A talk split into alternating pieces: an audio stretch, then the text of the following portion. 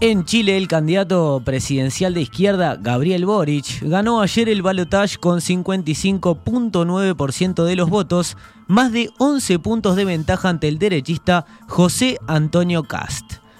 Boric, que tiene 35 años, será el presidente más joven en la historia de Chile tras una ascendente carrera política que comenzó como dirigente estudiantil en 2011 y luego como diputado por dos periodos, a partir del 2014, cuando tenía 27 años. En su primer discurso como mandatario electo, hablando ante una concentración de 100.000 adherentes, de acuerdo a su comando, prometió expandir los derechos sociales pero con responsabilidad fiscal. Boric fue el candidato de la coalición Apruebo Dignidad que reúne al Frente Amplio y al Partido Comunista. Hacia la segunda vuelta, consiguió el respaldo de toda la centroizquierda, de la que había sido un duro crítico una vez que moderó sus propuestas, sobre todo en materia económica. Esta mañana, en diálogo con En Perspectiva, el politólogo Fernando Rosenblatt destacó que se trató de la jornada electoral con la mayor participación a nivel histórico desde la instauración del voto voluntario en el año 2012. Sí, el, resultado fue contundente y la victoria fue mucho más amplia de lo que se anticipaba en, muchas encuestas en, la última semana, desde que bueno, que, desde que terminó la primera vuelta y en función también del resultado de la primera vuelta que recordemos ganó José Antonio Cast. Había incertidumbre sobre el resultado. El politólogo remarcó también que era esperable que ganara Boric, teniendo en cuenta el estallido social que hubo en el país y la baja aprobación del presidente Piñera, pese a que eso no se reflejó en la primera vuelta donde se impuso José Antonio Cast. Consultado sobre este cambio de rumbo en perspectiva, Rosenblatt explicó lo siguiente. Quedaron dos candidaturas muy diferentes y una de ellas estaba más en sintonía con las demandas que fueron parte del estallido social y que vienen de movilizaciones de muchos años, como el movimiento No Más AFP. Quedó de manifiesto lo que decíamos antes, ¿no? este apruebo rechazo, por, decirlo de algún modo. De un lado, una candidatura que viene de las movilizaciones estudiantiles, que está en línea con los cambios que se demandan, declara oposición a Piñera, además. Este, y del otro lado, José Antonio Cast era un candidato de extrema derecha muy asociado a los sectores pinochetistas. Entonces, de alguna manera se activó o se reactivó el eje democracia-dictadura que estructuró durante mucho tiempo la competencia política en Chile. Rosenblatt sostuvo que lo que movilizó fue el temor a lo que representaba José Antonio Cast combinado con un candidato, como Boric, que venía del movimiento estudiantil, lo que se alinea más con la situación social del país. El politólogo afirmó que uno de los destaques de la jornada electoral fue el respeto con el que se entablaron las charlas entre los contrincantes, lo que demuestra que en el país hay una democracia sólida, indicó el politólogo, aunque advirtió que seguirán siendo años intensos y muy complejos para Chile. Quizás este sea el inicio de la formación de una nueva fuerza política de izquierda o de centro izquierda más amplia que apruebo dignidad, que incluya los sectores, digamos, progresistas de la exconcertación y que se consolide desde el gobierno. Es muy difícil, pero sería lo deseable. Eh, Chile necesita recuperar la estabilidad de su sistema de partidos, volver a tener partidos fuertes para ordenar la competencia política, para generar estabilidad, gobernabilidad y para canalizar demandas de la sociedad, para que no ocurra un estallido para generar esas transformaciones en democracia, ¿no?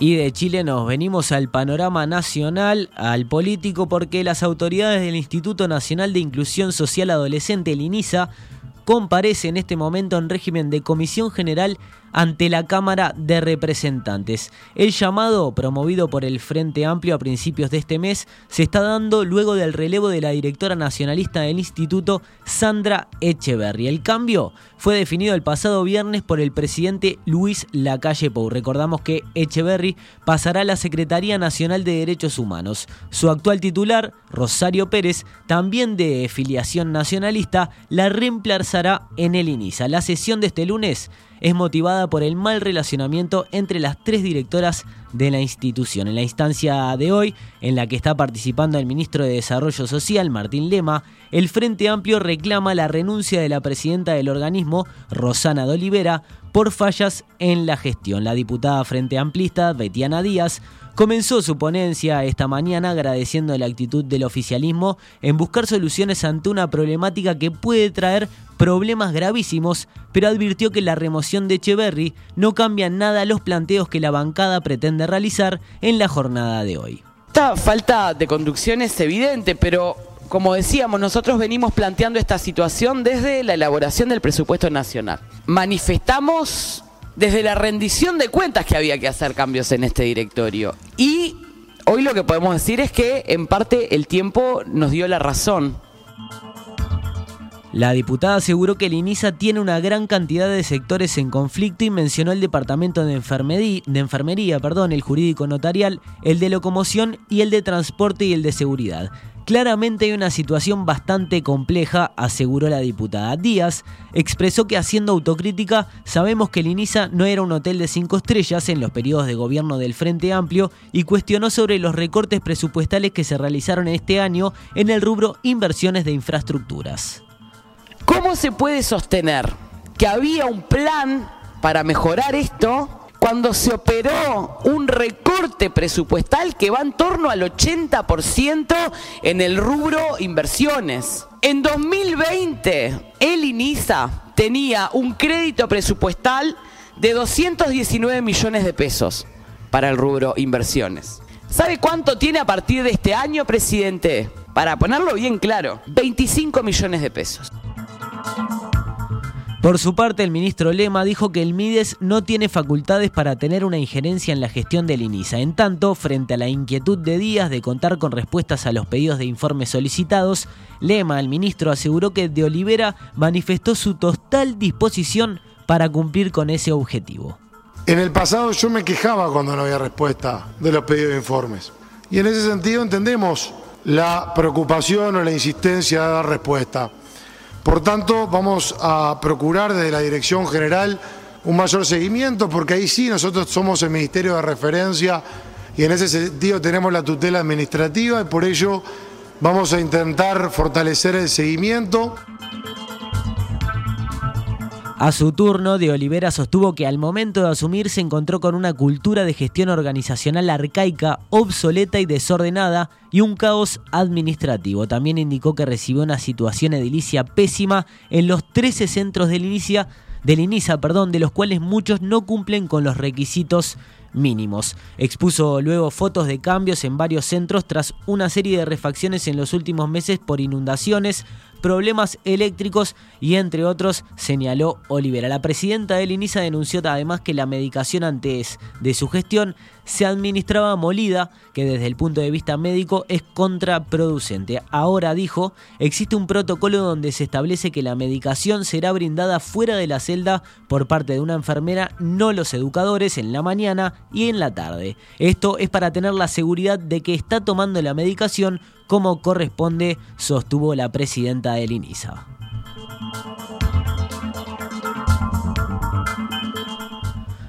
Laura Raffo, ex candidata a intendenta de Montevideo por la coalición, aseguró que el Partido Nacional no apoya el plan de limpieza de Carolina Cose a partir de un financiamiento de 70 millones de dólares del Banco Interamericano de Desarrollo.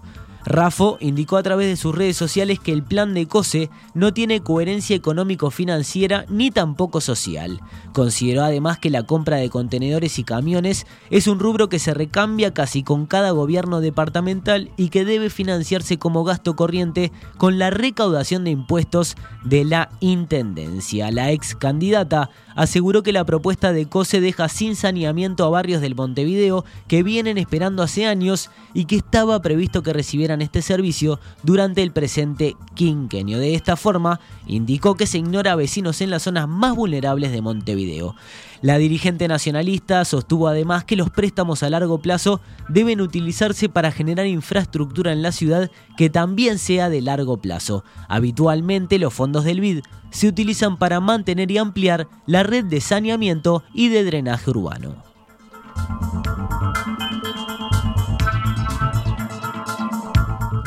El gobierno convocó para hoy a la tarde a los estacioneros de Maldonado con el fin de presentar una nueva propuesta en respuesta a su reclamo de una baja de aranceles en los pagos con tarjetas de créditos.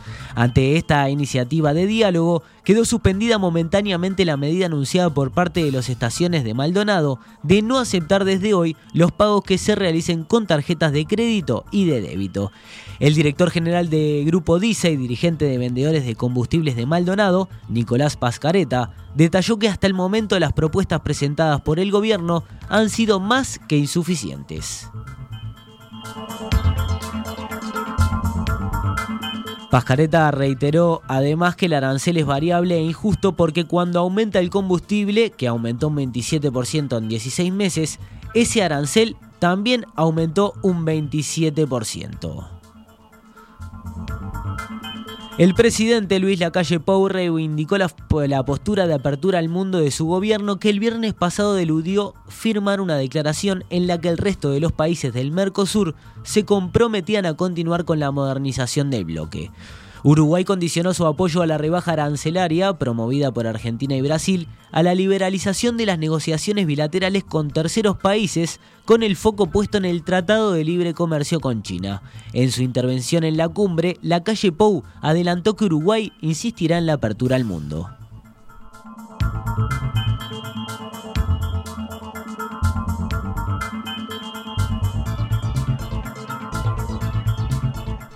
En Brasil, Jair Bolsonaro lamentó la falta de acuerdo para bajar el arancel externo común, pese a que su país dijo aceptó una reducción inferior a la planteada inicialmente. En Paraguay, Mario Abdo Benítez afirmó que para su país la prioridad es la revisión del arancel. En tanto, el argentino Alberto Fernández pidió una discusión a fondo, ya que la oportunidad de una revisión exitosa de los aranceles no debería desperdiciarse.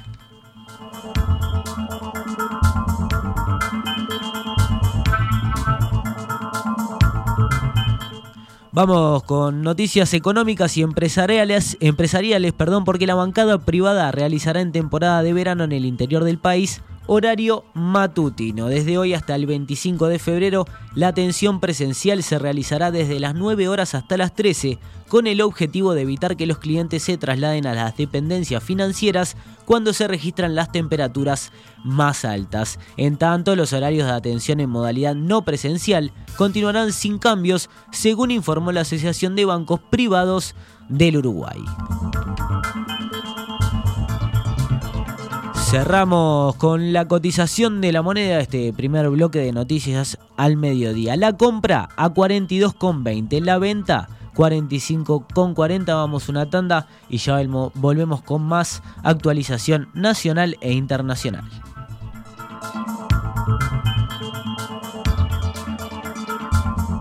Esta es Radio Mundo, 1170 AM. ¡Viva la radio!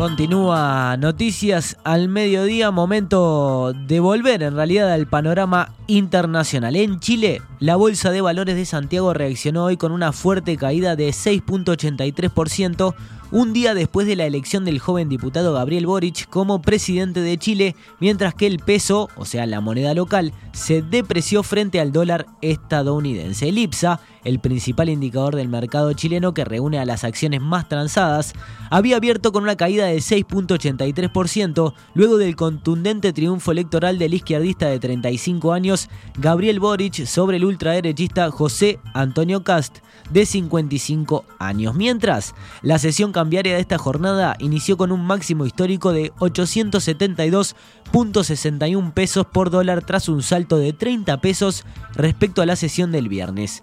De esta manera, la divisa estadounidense superó su nivel más alto desde el 18 de marzo del 2020.